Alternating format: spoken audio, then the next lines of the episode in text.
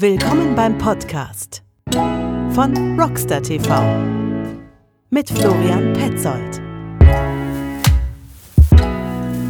Ja, willkommen hier bei Rockstar TV und zu Gast habe ich. Doug Freudenhammer. Und was machst du, Doug? Wenn ich nicht gerade mit dir telefoniere, bin ich meistens äh, damit beschäftigt, ähm, mich um Vertrieb und Marketing bei der Firma Trickstuff zu kümmern oder selber ein bisschen Rad zu fahren. Rad zu fahren, das ist schon mal sehr gut, dass du auch Fahrrad fährst, weil das ist ja auch, glaube ich, das Wichtigste, äh, was wir hier so miteinander mit uns äh, verbindet, halt das Fahrradfahren, das Mountainbikefahren. Ja. Ähm, aber kurz Trickstuff. Für die, die es noch nicht kennen sollten, Asche auf euer Haupt. Ähm, äh, wer ist Trickstuff und was macht ihr überhaupt da? Heute sagen wir, glaube ich, ganz schnell, wir sind die mit den Bremsen. Ähm, um etwas weiter auszuholen, Trickstuff gibt es jetzt seit 2003, hat angefangen, äh, weil mal jemand was mit Fahrrädern machen wollte. Äh, und die Idee war ursprünglich, entweder Probleme zu lösen, die kein anderer löst, oder Dinge besser zu machen. Und da waren so erste Produkte waren der Trickser, das ist so ein hydraulischer Drehverteiler nennt sich das für Dirtbikes, damit ich Barspins machen kann ohne eine lästige Leitung. Und lauter Adapterchen und und und. Und irgendwann kamen halt Bremsen dazu und Bremsbelege. Und mittlerweile ähm, sind wir die mit den Bremsen. Also seit 2015 ist die Direttissima am Markt, äh, unser Flaggschiff-Produkt. Ähm, seitdem wir glücklicherweise stark wachsen können, ähm, uns aber auch auf Bremsen spezialisieren mussten. Ja, also es bleibt gar nichts anderes mehr übrig. Die Nachfrage ist viel zu groß. Und äh, ja, deswegen sind wir jetzt die mit den Bremsen im Schwarzwald. Fast alles made in Germany.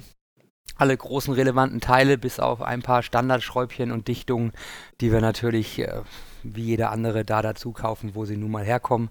Also für gewöhnlich irgendwo aus Fernost. Also in diesen Container, der da mal quer stand. Da steht zum Glück nichts von uns drin, aber ich weiß von anderen, die, die, die hoffen, dass die ägyptischen Zollbehörden dieses Schiff schnell wieder freigeben. Ja, das hoffe ich auch mal. Irgendwie, äh, ich bin mal gespannt. Ähm, okay, also Tricksters sind die, die die Bremsen machen. Äh, made in Germany, um das mal so zusammenzufassen. Genau. Äh, was ist besonders an Trickstuff-Bremsen? Ähm, das Besondere ist, dass wir die Bremsen machen, weil wir ein geiles Produkt machen wollen. Also wir könnten natürlich auch andere geile Produkte machen wollen, aber das ist so unser Leitmotiv, wenn wir die, wenn die Bremsen entwickelt werden. Ähm, wir treffen keine Entscheidung wegen 2 Euro Produktionskosten, sondern wir treffen eine Entscheidung, weil es nun mal besser funktioniert. Das sorgt dafür, dass unsere Bremsen entsprechend äh, auch ein bisschen Geld kosten. Aber es sorgt auch dafür, dass wir Bremsen machen können, ähm, bei denen wir glauben, dass sie so gut sind, wie eine Bremse nur sein kann. Also sie sind aus dem Vollen gefräst, aus, aus Aluminium, ähm, haben, ja, Jetzt suche ich gerade ja, die richtigen Lass dir Worte. Zeit. Wir haben Zeit. Wir haben Zeit, um Gottes Ähm, Willen. Also eigentlich, ich, ich kann jetzt lauter Aspekte aufführen, von denen eigentlich keiner, wir haben ja nichts neu erfunden, ne? da ist kein riesengroßer Wurf dabei. Eigentlich machen wir eine Bremse so, wie irgendein Ingenieursstudent sie machen würde, äh, bevor er gelernt hat, was ein Budget ist. Äh, Sehr schön. Nee, nee, nee. Aber, aber weißt du, Also- da, da applaudiere ich sogar. Also habt ihr keinen BWLer da sitzen, irgendwie, der sagt irgendwie hier auf die Kosten achten, irgendwie halt, weil ich kenne es ja noch von mir damals aus der Musikbranche, wo ich gearbeitet habe. Und äh, dann kamen die BWL-Studenten in die großen Plattenfirmen rein und haben dann gesagt so, nee, der kriegt kein Geld mehr. Äh, und dann hat man sich kaputt gelacht und hat dann doch das Geld rausgeschmissen. Aber davon ab, äh, ähm, also bei euch sitzt kein BWLer, sondern ihr sagt irgendwie, und wenn es 2 Euro mehr kostet, dann kostet es halt einfach 2 Euro mehr. Genau, also das ist einmal ist es natürlich unser Wunsch, so arbeiten zu können, aber es ist auch eine Notwendigkeit, weil ähm, wir, wir, wir können keine Bremse machen, die im Preis und Qualität mit Shimano konkurrieren kann. Äh, wir, können, wir müssen uns für eins entscheiden. Wir machen entweder eine billigere Bremse als eine von Shimano, die ist dann aber auch deutlich schlechter, oder wir machen eine bessere Bremse als die von Shimano, aber die ist dann halt einfach deutlich teurer. Mhm. Und äh, das ist die Lücke, die wir für uns finden konnten. Ne? Und da kommen natürlich dann auch Produkte raus, auf die man stolz ist und bei denen man dann, wenn man selber radeln geht und die Bremse am Bike ist, jedes Mal denkt, geil. Ja, also wie gesagt, es kommen dann so Produkte raus, die uns A, ein Überleben am Markt ermöglichen, aber auch einfach ähm, bei denen wir jedes Mal selber finden, dass sie geil sind und es, ähm, uns darauf freuen, damit zu radeln, radeln zu gehen und wenn Freunde uns danach fragen oder Bekannte, auch gerne davon erzählen. Mhm, okay. Ähm, du bist äh, äh, Marketing-Manager der Firma? Genau, mittlerweile auch ähm, bin ich auch noch für den Vertrieb zuständig. Okay. Ähm, ja, genau. Ja, ich, ich, ich weiß nur halt einfach, weil wir beide kennen uns von 2018. Da haben wir uns ja mal kennengelernt, auch äh, persönlich. Und äh, da war es noch, dass du halt Marketingmanager warst. Aber du hast ja auch eine Vorgeschichte. Also es ist ja jetzt nicht so irgendwie halt, äh, dass man irgendwie halt sein Studium als äh, Marketinger oder wie auch immer da ablegt. Äh, du bist ja schon lange in der Fahrerbranche. So, so, so ein kleiner Abriss von deinem Werdegang ja. irgendwie wäre, glaube ich, auch noch interessant, weil das ist ja auch immer so, dass irgendwie man sieht immer die tollen Produkte, irgendwie Hochglanzbilder, Hochglanzvideos, aber wer, wer ist der Typ denn dahinter? ähm, ja, also ich, äh, ich, ich komme selber aus einer der äh, wichtigsten und prägendsten Fahrradregionen oder Mountainbike-Regionen der Welt, nämlich äh, Schleswig-Holstein, wo es keinen Berg gibt. ja, äh, ähm, Abfahrten das heißt, sind da bewusst äh, mit eingebaut, ja, klar. Genau, genau. Also ich habe mich dann immer gefreut, wenn ich die Autobahn, Autobahnbrücke runtersausen durfte mit meinem Trekking-Fahrrad. Ähm, mehr, mehr war da nicht. Ne? Und ich komme auch aus keiner Fahrradfamilie oder so und bin eigentlich durch Zufall ähm, zum Studium in Freiburg gelandet und äh, fand dann damals, äh, ein paar Monate später, bei meinem Onkel im Keller ein ungenutztes Cannondale Mountainbike und habe gesagt, kann ich mir das nicht mal leihen? Und der wusste selber, dass er es eigentlich nicht benutzt und sagte, ja, du kannst es dir leihen und du musst es mir auch nicht zurückgeben. und ähm, dann habe ich angefangen, in meinem ersten Sommer in Freiburg die Berge, die ich so von meiner Wohnung oder von der Uni aus sah, ähm, mit dem Rad hoch und runter zu fahren. Und dann war es eigentlich passiert. Ne? Ähm, okay, okay. Kurz danach habe ich mir ähm, mal ziemlich den Rücken wehgetan im, im Training hier in Freiburg in der Rugby-Mannschaft.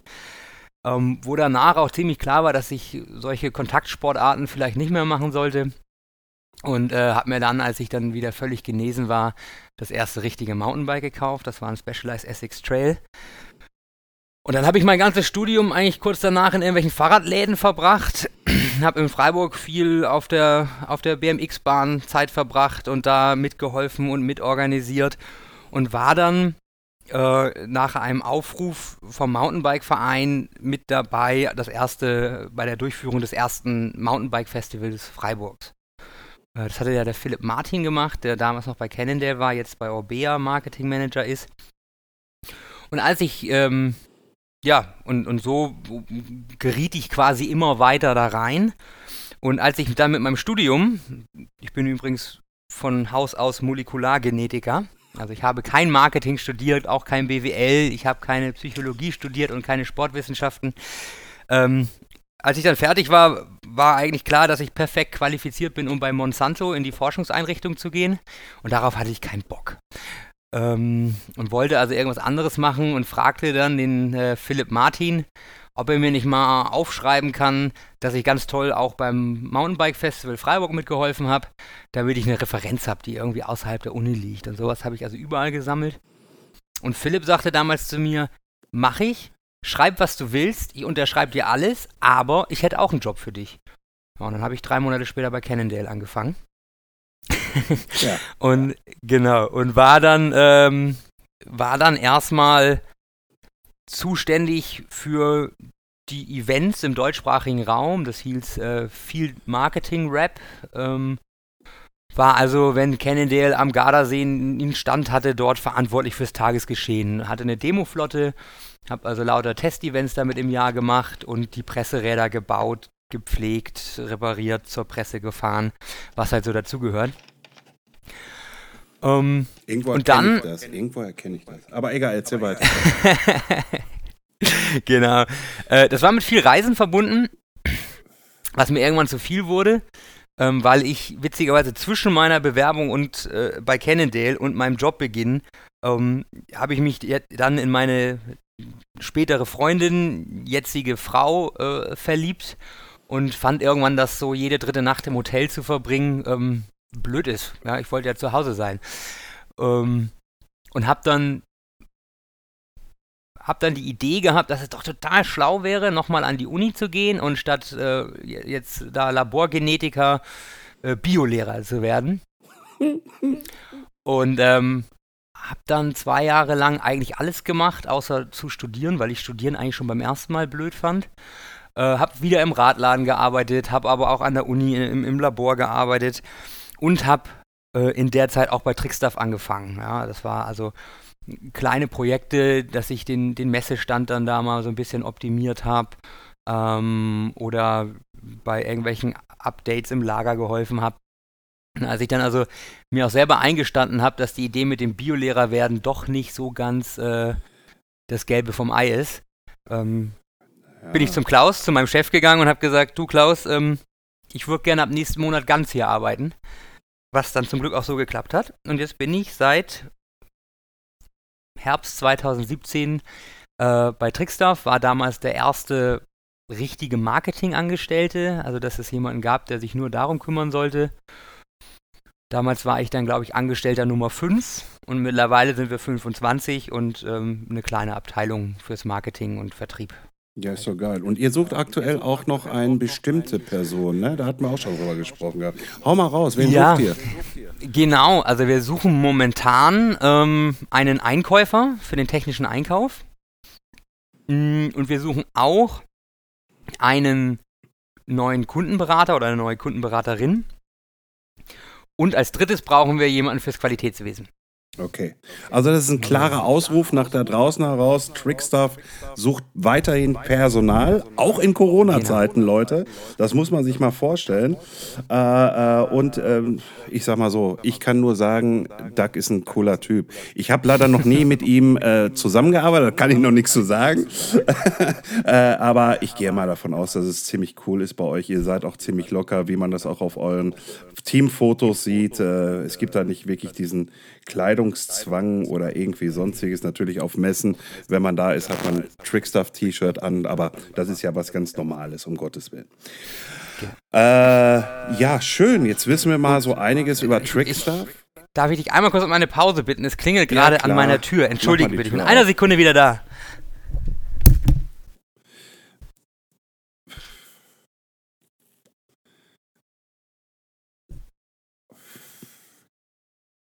Ja, so ist das halt. äh, Das ist hier live aufgenommen, live aufgenommen, wie bei Joko und Klaas. Ähm, und äh, man muss auch mal die Post annehmen, wenn man Homeoffice macht, ne? Siehst du, und nochmal Blick, nochmal Blick. Ja, jetzt wird noch mal ein bisschen gequatscht. Tür zu. Und jetzt kommt er wieder angedackelt und setzt sich wieder zu uns. So, entschuldige bitte. Alles gut. Das war, das war der Briefträger. Alles gut, aber weißt du was, das lasse ich mit drin, das war jetzt so ja, cool. Äh, nein, aber jetzt wissen wir halt so mal ein bisschen was von Trickstuff, alles andere unter www.trickstuff.de. Äh, ähm, da, se- ihr habt auch, äh, äh, ihr sponsert auch Fahrer, ne? vor allen Dingen die Nina Hoffmann, die letztes Jahr den Weltcup gewonnen hat. Ja. Ne? Also die, die, die fährt äh, eure, welche, welche fährt die? Die Nina Hoffmann fährt ein bisschen eine Spezialbremse, tatsächlich. Okay. Ähm, die Nina Hoffmann ähm, fährt, ähm, wir haben ja die Direttissima und die Maxima, die Mhm. von der Technik her gleich sind, nur einfach eine unterschiedliche Bremspower mitbringen. Und die Nina hat viel rumprobiert und fährt eine Kombination. Die fährt also den Geber äh, von der Direttissima und den Bremssattel von der Maxima und hat quasi so eine Hybridbremse, die von der Bremspower irgendwo in der Mitte liegt. Ja, okay, aber, aber, aber ich sag mal so, irgendwie, wenn sie damit fährt und damit perfekt, und das kann sie wohl scheinbar, und das glaube ich ja auch, um Gottes Willen, sonst hätte sie ja auch nicht gewonnen. Aber es gehört da auch immer auch ein bisschen mit Glück mit dabei, das wissen wir auch alle. Äh, aber sie kommt da wohl mit ziemlich gut klar. Und wenn sie diese Kombi mag, dann ist doch wunderbar. Aber kann man das dann auch so bei euch bestellen oder ist das immer jetzt so, ah nee, das ist jetzt nur speziell für unsere Fahrer oder ähm, kann man das auch so individuell bei euch äh, mit aufnehmen? Die kann man tatsächlich so noch nicht bei uns bestellen. Ähm, was daran liegt, dass wir mit der Maxima etwas finden, etwas so Besonderes geschaffen zu haben, dass das für uns selber der heilige Gral ist und der wir die eigentlich nicht anpacken. Ähm, alle anderen Kombinationen gibt es bei uns natürlich zu bestellen. Also äh, Piccola, Direttissima, äh, zwei Kolbensattel, vier Kolbensattel. Das ist alles kein Problem.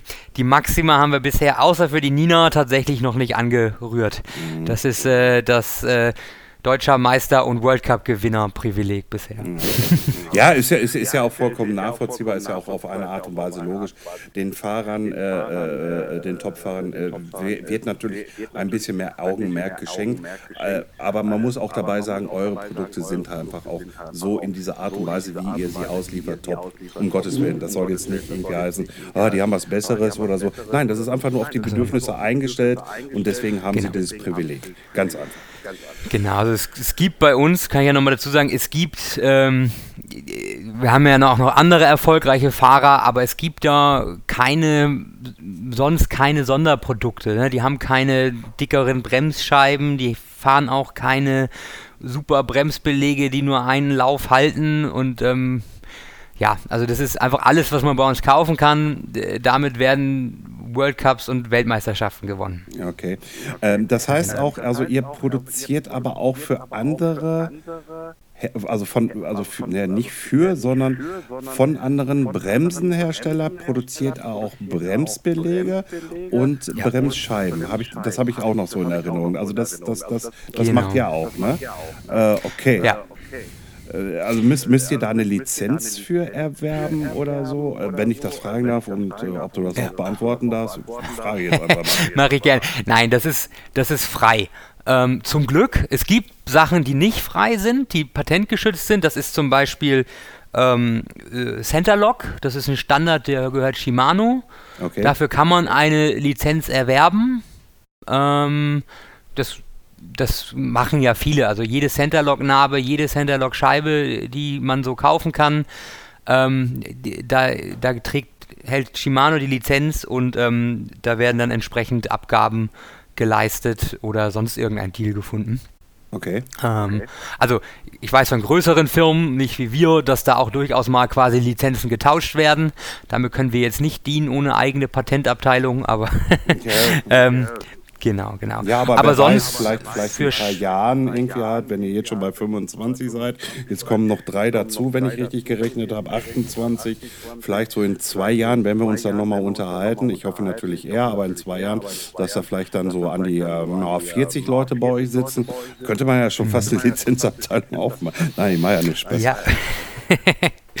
ja, also ähm, wir müssen, also um auf deine Frage nochmal zurückzukommen, wir müssen also für eine Belagsform oder sowas, äh, das ist alles nicht, nicht, oder das ist alles offen, das ist nicht geschützt und Scheiben sind ja sowieso ein Standard, ähm, also ein 180 mm durchmessenden Teller werde ich mir zum Glück nicht schützen lassen können.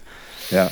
Ähm, genau, genau. Okay. Was wir aber anders machen da als alle anderen ist, ähm, dass wir versuchen so pauschale Aussagen wie Trickstuff-Bremsscheiben nur mit Trickstuff-Bremsbelegen benutzen oder andersrum äh, zu vermeiden und da den gesunden Menschenverstand walten zu lassen. Ja, also und dass wenn wir keinen Grund sehen, warum nicht ein Shimano-Bremsbelag mit unserer Scheibe funktionieren soll, das auch niemandem verbieten wollen und auch nicht werden. Ja, das ist, okay. ähm, ist einfach A, als kleine Firma wäre es ja auch blöd, wenn wir die Kunden verhaften.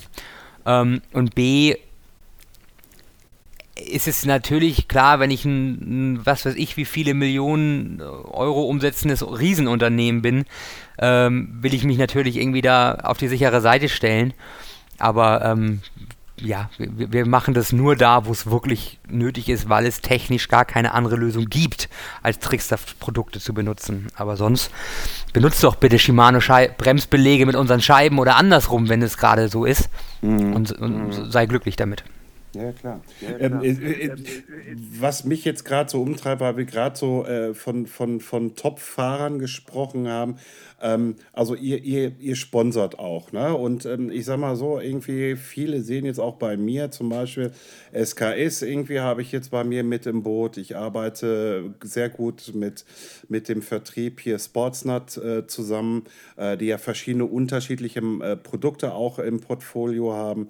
Ähm, und dann kommen natürlich immer so Leute auf mich zu und fragen immer so, wie kriegst du sowas? Ja, und und, und, und, und, und ähm, dann versuche ich denen immer mal zu erklären, irgendwie, Leute, hm, es ist halt einfach so, ihr, ihr müsst einfach auch mal ähm, eine vernünftige Bewerbung äh, rausschicken. Also ich, ich, ich, kann, ich kann mir das ja auch bei dir so vorstellen, irgendwie halt, dass du da auch wahrscheinlich oder dass ihr allgemein äh, da auch immer so welche Anfragen, wahrscheinlich auch immer so, so auf Instagram oder, oder auf Facebook, obwohl da ist ja kaum noch einer, aber dennoch irgendwie so, so, so einfach so, so, so ein Einzeiler, Zweizeiler bekommen. Äh, schickt doch, äh, ich möchte gerne von euch gesponsert werden, schickt mal was raus. So einfach ist das ja nicht wirklich, oder? Genau, also das ist tatsächlich ein oder zwei Zeiler, das trifft es ganz gut. Am besten ohne Bild ohne Link zum Social Media Profil, äh, nur mit Thomas, ohne Nachname unterschrieben. E-Mail-Adresse ist irgendwie äh, awesomebiker at gmail.com. Ja. Damit kann ich ja nichts anfangen. Ja? Also die beste, die beste Sponsoring-Bewerbung, die ich da mal gelesen habe, das hat mir der Leo Kukonen gezeigt von Pole Bikes. Der bekam also eine Nachricht, die lautete nur: Please sponsor me, I'm fucking cool. ja, ich sag mal so, damals bei Mark Zuckerberg hat es ja äh, funktioniert auf der Visitenkarte, aber ich glaube, das ist so eine Ausnahme und ich gehe auch eher gesagt vom Gerücht aus. Äh, ähm, äh, äh, aber ähm, jetzt mal ganz ehrlich, irgendwie, sucht ihr denn noch Potenzial an, an, an Leuten, die ihr sponsern könntet, würdet, dürftet, ähm. keine Ahnung, irgendwie halt interessante Menschen, ist, glaube ich, für euch auch ein Mehrwert, oder? Ja, genau. Also es ist ähm, es wäre, glaube ich, töricht äh, zu sagen, ich, ich will da meine Augen verschließen, ich bin jetzt glücklich mit dem Team und so bleibt es die nächsten zehn Jahre. Mhm. Äh, da ist so viel Bewegung drin, da kommen so viele junge, neue Leute da rein. Ähm, zum Beispiel, das hast du vorhin Nina Hoffmann erwähnt. Nina Hoffmann hat damals eine Mail geschrieben, die war äh, eine wirklich freundliche, korrekte, sympathische Mail. Ähm, zum völlig falschen Zeitpunkt im Jahr. äh, und das endete dann so, dass wir telefoniert haben und sympathisch waren und ich gesagt habe, pass auf, wir fangen jetzt an mit Scheiben und Belägen, dann bist du äh, erstmal mit Verbrauchsmaterial versorgt und dann gucken wir, wie es weitergeht. Und ähm, das war natürlich ein totaler Lottogewinn, dass die Nina dann acht Monate später äh, als beste Deutsche in die Top Ten bei der WM gefahren ist. Mhm. Ähm, und aber genauso ist es ja jetzt auch, dass wir, wenn wir Leute, wenn sich Leute bei uns melden und wir feststellen, dass die einfach ein Riesenpotenzial haben, dann ähm, geht das vielleicht nicht immer, dass wir sofort sagen, ah komm, wir steigen jetzt mit dem Vollsponsoring da ein, wir statten deine ganzen Räder mit Tricksaftbremsen aus und los geht's. Aber dass man, so eine Beziehung kann ja auch wachsen. Ja. Und ähm, das ist, ist auch genau richtig so, ja. Also das ist gerade für dieses Jahr, in diesem Jahr oder jetzt schon seit letztem Jahr haben wir wieder so einen ähnlichen Fall in der Schweiz. Da gibt es die Ramona Kupferschmied ähm, die war Cross-Country-Racerin und äh, fuhr auch in, in der Juniorenklasse da oder in den, was ist das, U21, 23 bei den Damen, ich weiß gerade gar nicht. Mhm, äh, fuhr die dann also auch in die, in die Top 30 in der Welt ähm, und fuhr auf diesem Niveau und hat halt den, den Wunsch, Profi zu werden. Und ähm, haben hat jetzt angefangen dazu, Downhill und Enduro zu fahren und diese junge Frau ist die nächste Rakete.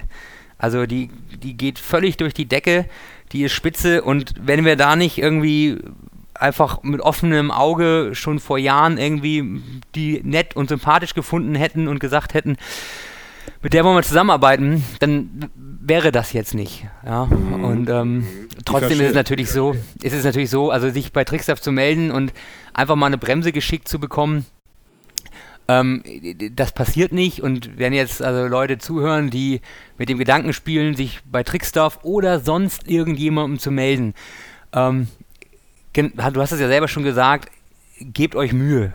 Ähm, ja, macht, macht eine schöne Bewerbung, bei der ich, bei der man Bock kriegt, irgendwie mit dieser Person mal Radfahren oder irgendwie ein Käffchen oder ein Bier trinken zu gehen, äh, wo irgendwie schöne Bilder bei sind, wo sympathische Texte bei sind, wo bitte keine Fehler in, schon in der Überschrift sind, weil ihr euch vertippt habt.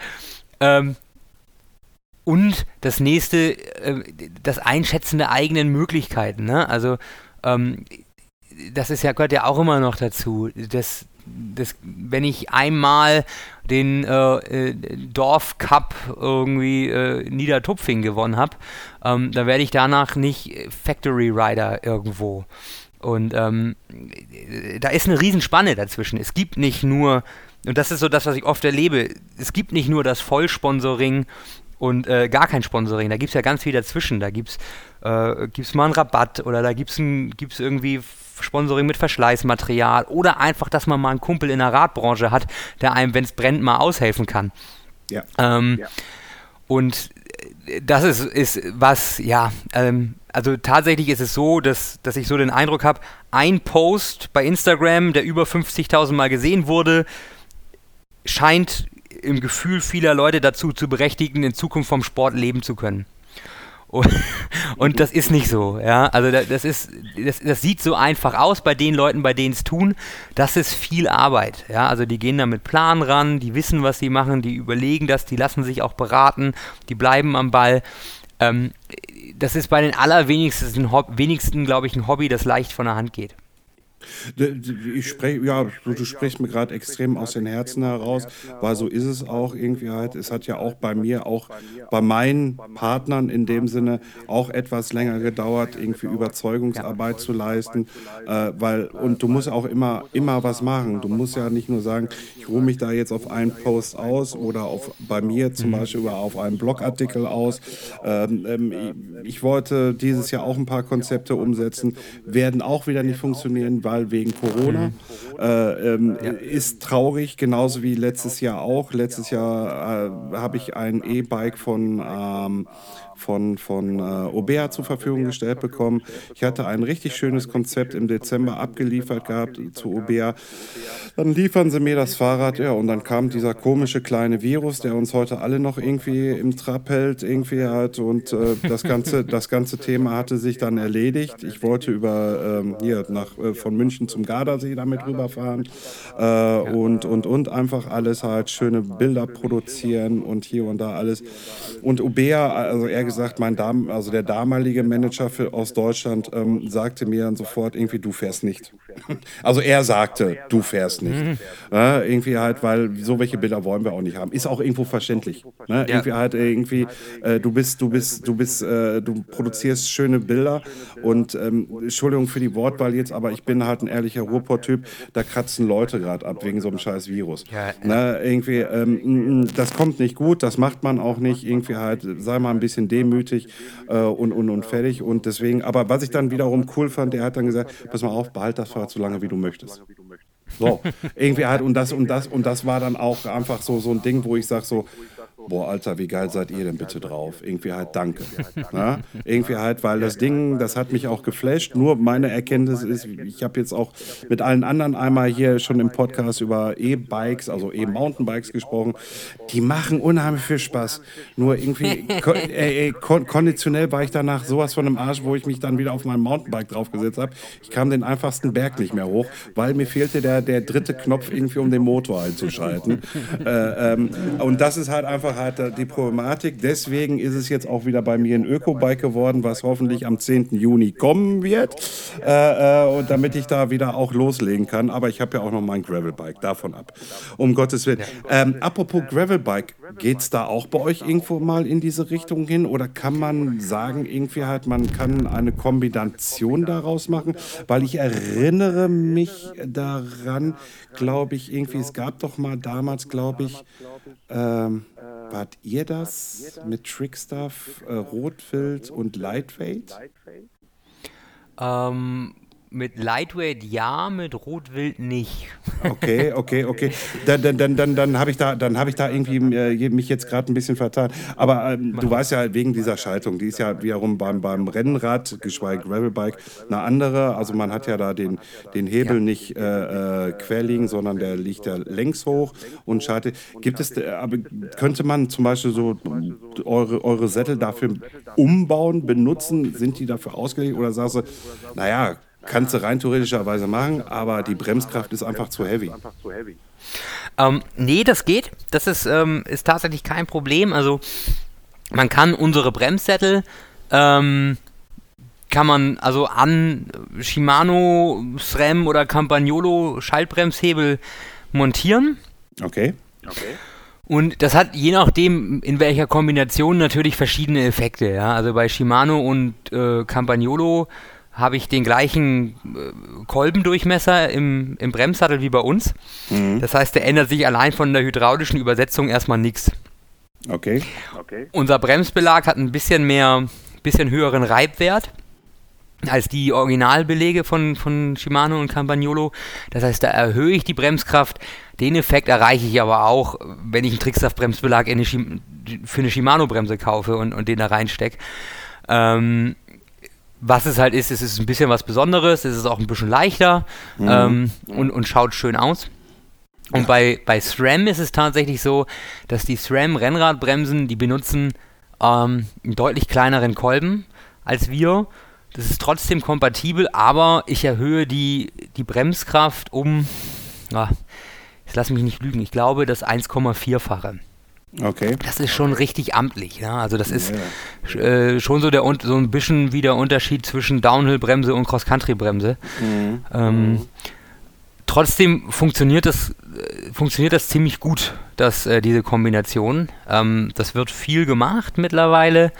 Ähm, es ist natürlich auch, ich glaube, da hat das Thema Gravel auch viel mit reingespielt, dass ähm, ja, also ein Rennrad vor fünf Jahren, das musste gruppenrein sein. Da durfte ich nicht mal zwei Shimano-Gruppen untereinander kombinieren, wenn es ja, ja, wirklich ja, richtig, geil richtig. werden sollte. Und jetzt ist es so beim Gravel, dass das alles so ein bisschen in den Ursprüngen so ein bisschen freakiger gewesen. Da gab es auch immer schon irgendwelche Speziallösungen und da kommt viel Bereitschaft dahin da, dazu, einfach mal Sachen auszuprobieren. Und da äh, kommen wir mit unseren Sätteln momentan eigentlich ähm, immer mehr im, im Gravel- oder im Dropbar-Bereich allgemein an. Okay, okay. Ja, äh, ja, das ist auch mal eine wichtige Information halt, einfach auch mal, dass dieses so halt rausgeht, meiner Meinung nach, weil ich mich ja auch mit dem Thema Gravel beschäftige halt, um Gottes Willen. Es ist ja auch für mich was anderes, aber interessantes, weil es, und das sagtest du ja gerade irgendwie, ähm, äh, äh, es musste äh, rein sein, ne? also keine andere, ne? irgendwie halt, und da dachte ich mir immer so, ey, boah, nee, irgendwie, nee, kein Bock drauf. Und wenn ich mir jetzt mein Gravelbike da anschaue, irgendwie hatte ich dir ja vorhin vorhin auch gesagt gehabt, äh, ich mache da dicke, fette äh, Pedale drauf, hier die Stamp 7 von Crank Brother, äh, habe die Panna Racer mir da drauf irgendwie und demnächst will ich es halt umbauen von der äh, Shimano-Kiste da weg und will die Apex äh, da dran machen, irgendwie halt. Äh, ähm, da, da, da, hast du einfach auf einmal so was ganz Individuelles so gesehen, etwas. Und, und, und, und das hat mir immer so im Rennradsport gefehlt.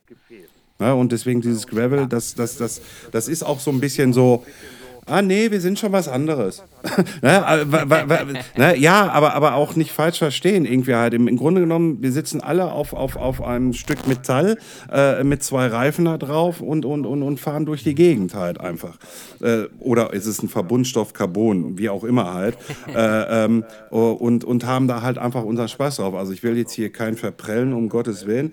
Äh, auch nicht die Rennradfahrer, die haben auch ihre Daseinsberechtigung, genauso wie die E-Biker auch meiner Meinung nach. Die haben auch ihre Daseinsberechtigung. Und dieses Bashing auf diese E-Biker, also E-Mountainbiker, ich kann das nicht wirklich nachvollziehen. Aber das ist ja nochmal ein ganz, ganz anderes Thema. Ja, oder, oder wie stehst du dazu? ähm, ich finde ähm, E-Bikes an sich erstmal eine geile Sache.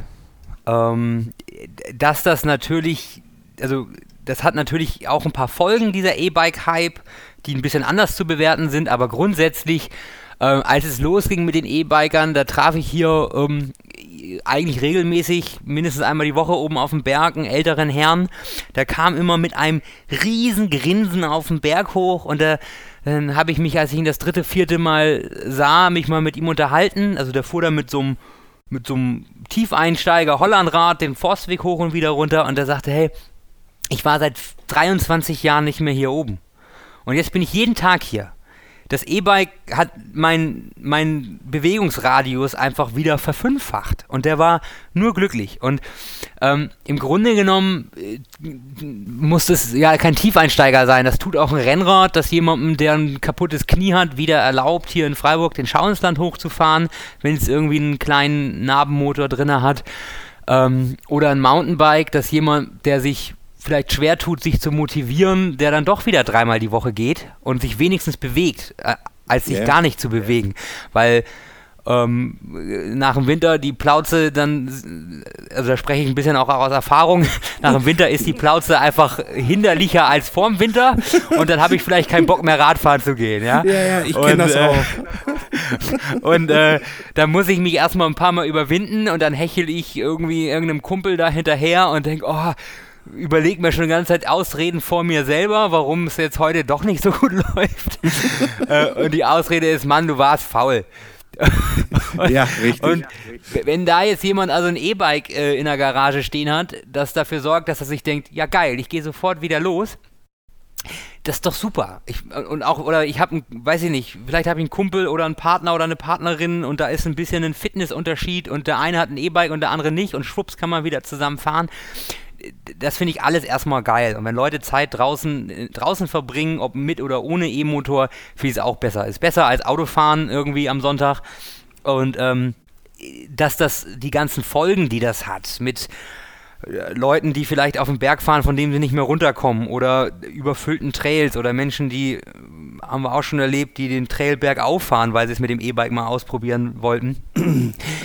Das sind natürlich andere Sachen, die dann aber für die muss man Lösungen finden und das wird auch, glaube ich, passieren. Dann wird es ja. dann vielleicht mal E-Bike-Strecken geben oder, oder, oder, ähm, ja, da, ja, da ich, ich, ich. Ich, ich, ich habe da eigentlich immer so diese kleine Vision irgendwie halt, ähm, dass der stationäre Handel vielleicht mal irgendwie auch mal auf die Idee kommen könnte, irgendwie halt einfach mal, oder diese ganzen äh, Fahrradschulen halt wirklich einfach auch mal, mal mehr ins Licht treten sollten oder geschoben werden müssten. Äh, ähm, diese, dieses einfache Einsteigerkurs, irgendwie, wie gehe ich eigentlich wirklich mit meinem allgemeinen E-Bike um? Ja, irgendwie halt so, irgendwie halt, dass, dass man da irgendwie, wir geben für so viel Geld Scheiße raus, irgendwie halt.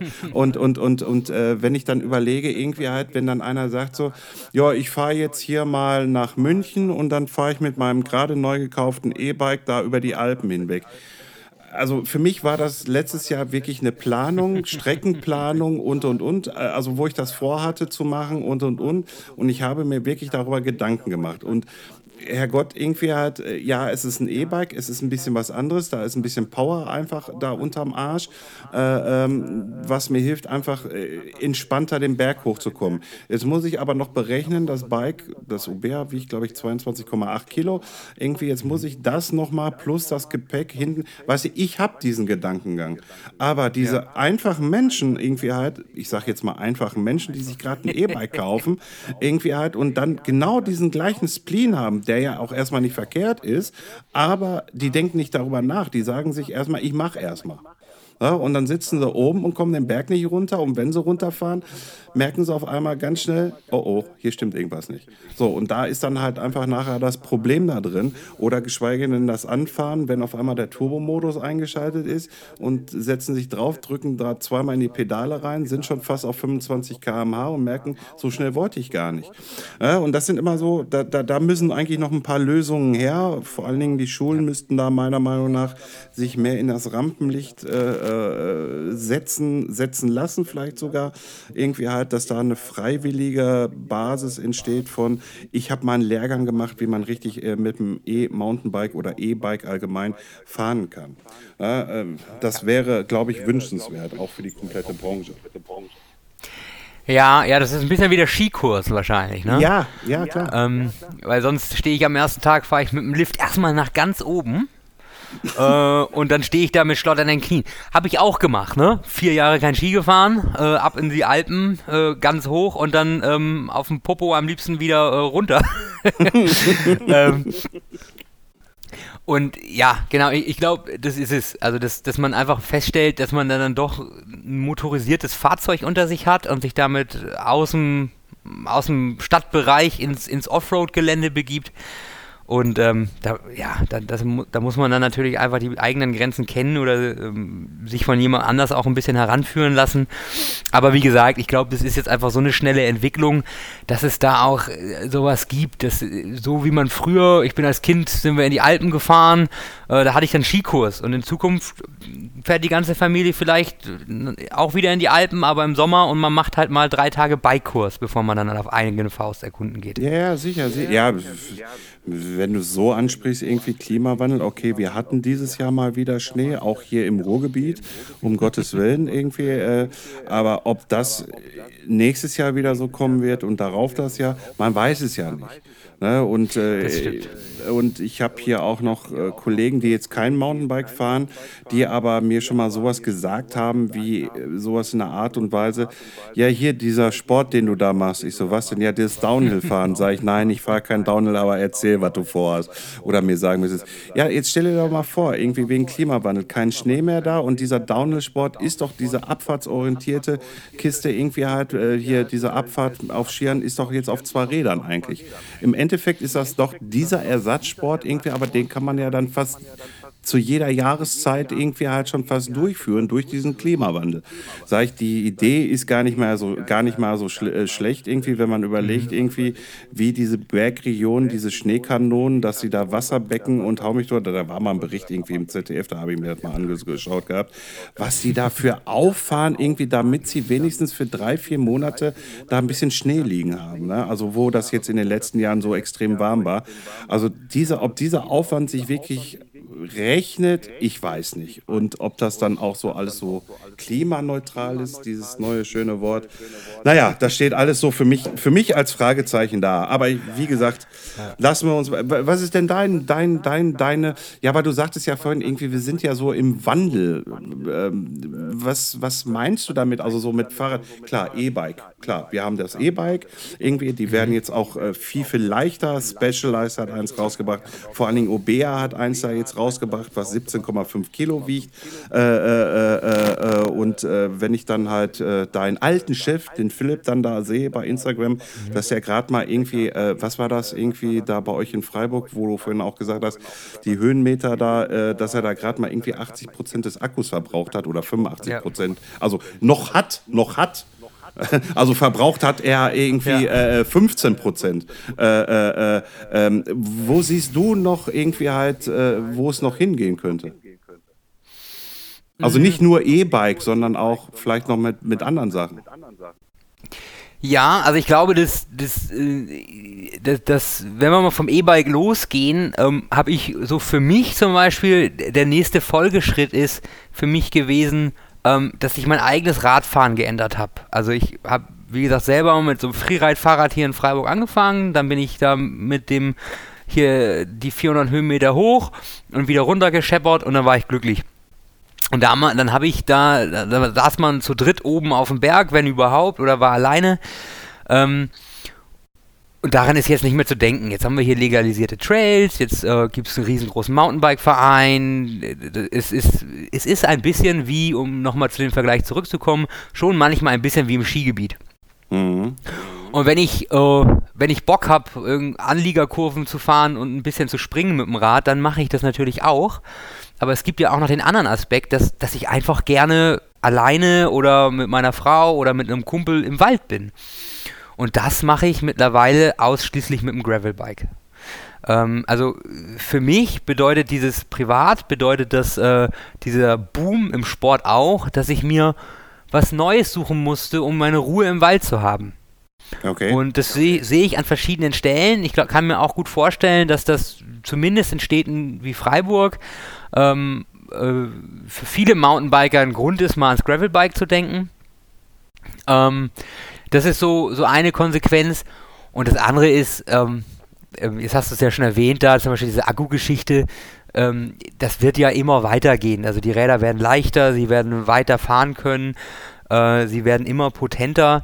Ähm, das macht den Sport für immer, immer mehr Leute auf und sie werden ja auch, auch bezahlbarer.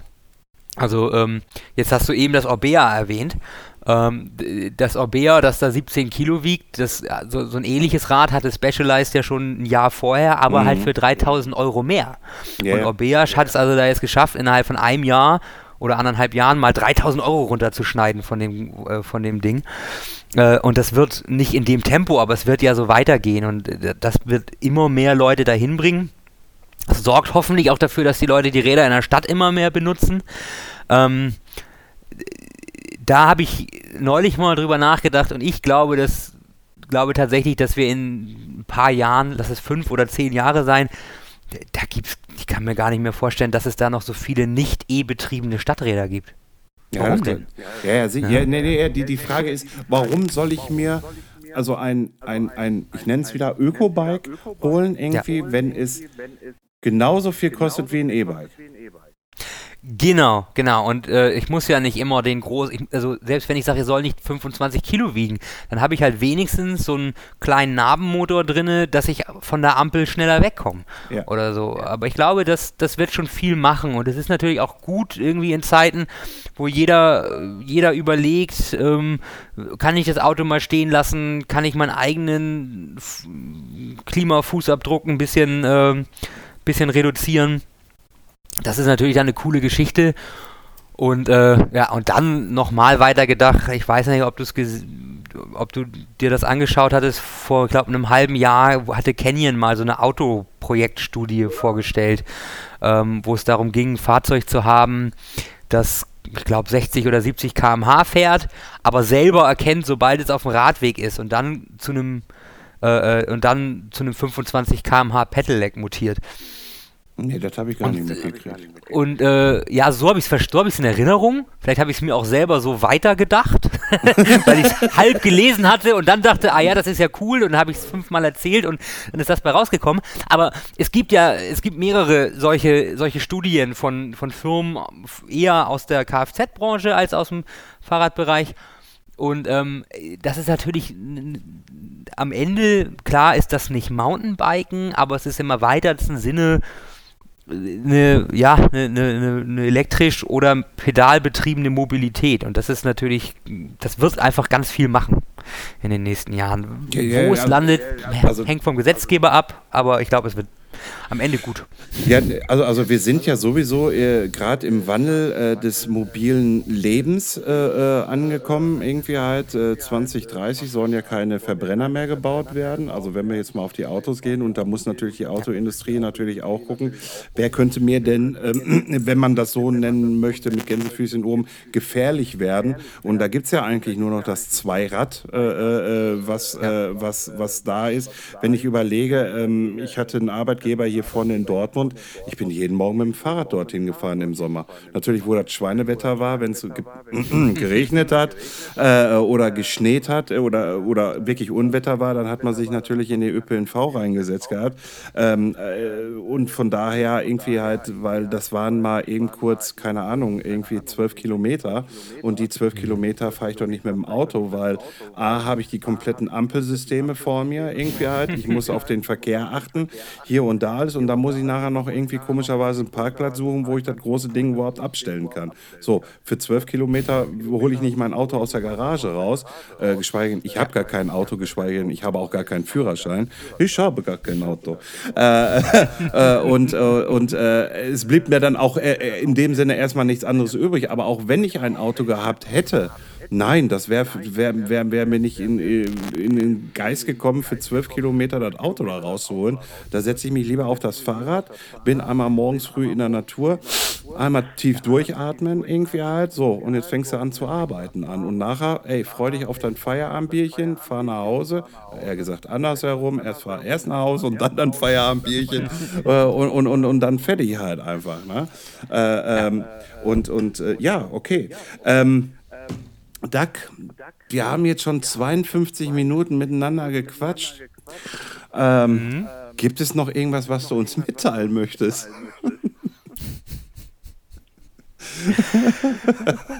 ich weiß, das ist so eine offene Frage. Ne? ich überlege gerade, jetzt, äh, jetzt äh, kann ich entweder äh, einsilbig kurz antworten oder einen totalen Schwall loslassen. Mach, wie du meinst. äh, also ich habe tatsächlich jetzt gerade nichts mehr groß auf dem Herzen, was ich loswerden möchte. Ja. Ähm, nö. alles Nö. gut. Nee, alles gut. Du, das hat mich wieder mal tierisch gefreut, sich, äh, also ich habe mich richtig tierisch darüber gefreut, mit dir mal wieder etwas länger zu unterhalten. Das sollten wir auch mal wieder in der Zukunft tun. Geschweige denn irgendwie halt, äh, wenn der Podcast dann auch noch etwas größer geworden ist, würde ich dich dann natürlich dann gerne nochmal zu einem Gespräch einladen. Dann wird es aber thematisiert, also nicht so ein ja. offenes Gespräch, dann machen, suchen wir uns da mal so ein schönes Thema raus und ähm, dann bequatschen wir uns dabei und dann könnten wir das vielleicht auch mal in den Abendstunden verlegen, wo wir uns dann wirklich auch alle mal, mal dann eine Flasche Bier aufmachen und dabei einfach halt klönen und über die Thematik sprechen. Und äh, es kann wirklich gut möglich sein, dass ich in Freiburg bin in diesem Sommer. Ne, ich da, ich ja, darf, dann äh, komm bitte, bitte vorbei. Also ich darf wirklich vorbeikommen. Ist das wirklich so gewollt? Ja, ja, das ist alles gut. Das ist alles mit, gut. Mit, mit, mit, ähm, mit Freiburger Bierchen und Grillen nachher dann noch? Alles klar. Das ist, gar, das ist, ist überhaupt kein Problem. Ich, äh, ich wohne tatsächlich ähm, 80 Meter äh, Luftlinie ähm, von, von einem unserer Vereinstrails hier entfernt. Ähm, was dafür sorgt, dass man eigentlich sehr gut bei mir im Garten mal ein Bierchen trinken kann nach dem Radeln. Das hört sich doch super an. Danke für die Einladung. Sehr gerne. Alles klar. Ja. Doug, sehr gutes Gespräch. Ich bedanke mich und wir hören voneinander. Vielen Dank dir für die Einladung. Äh, gerne. Es war mir wie immer eine Freude.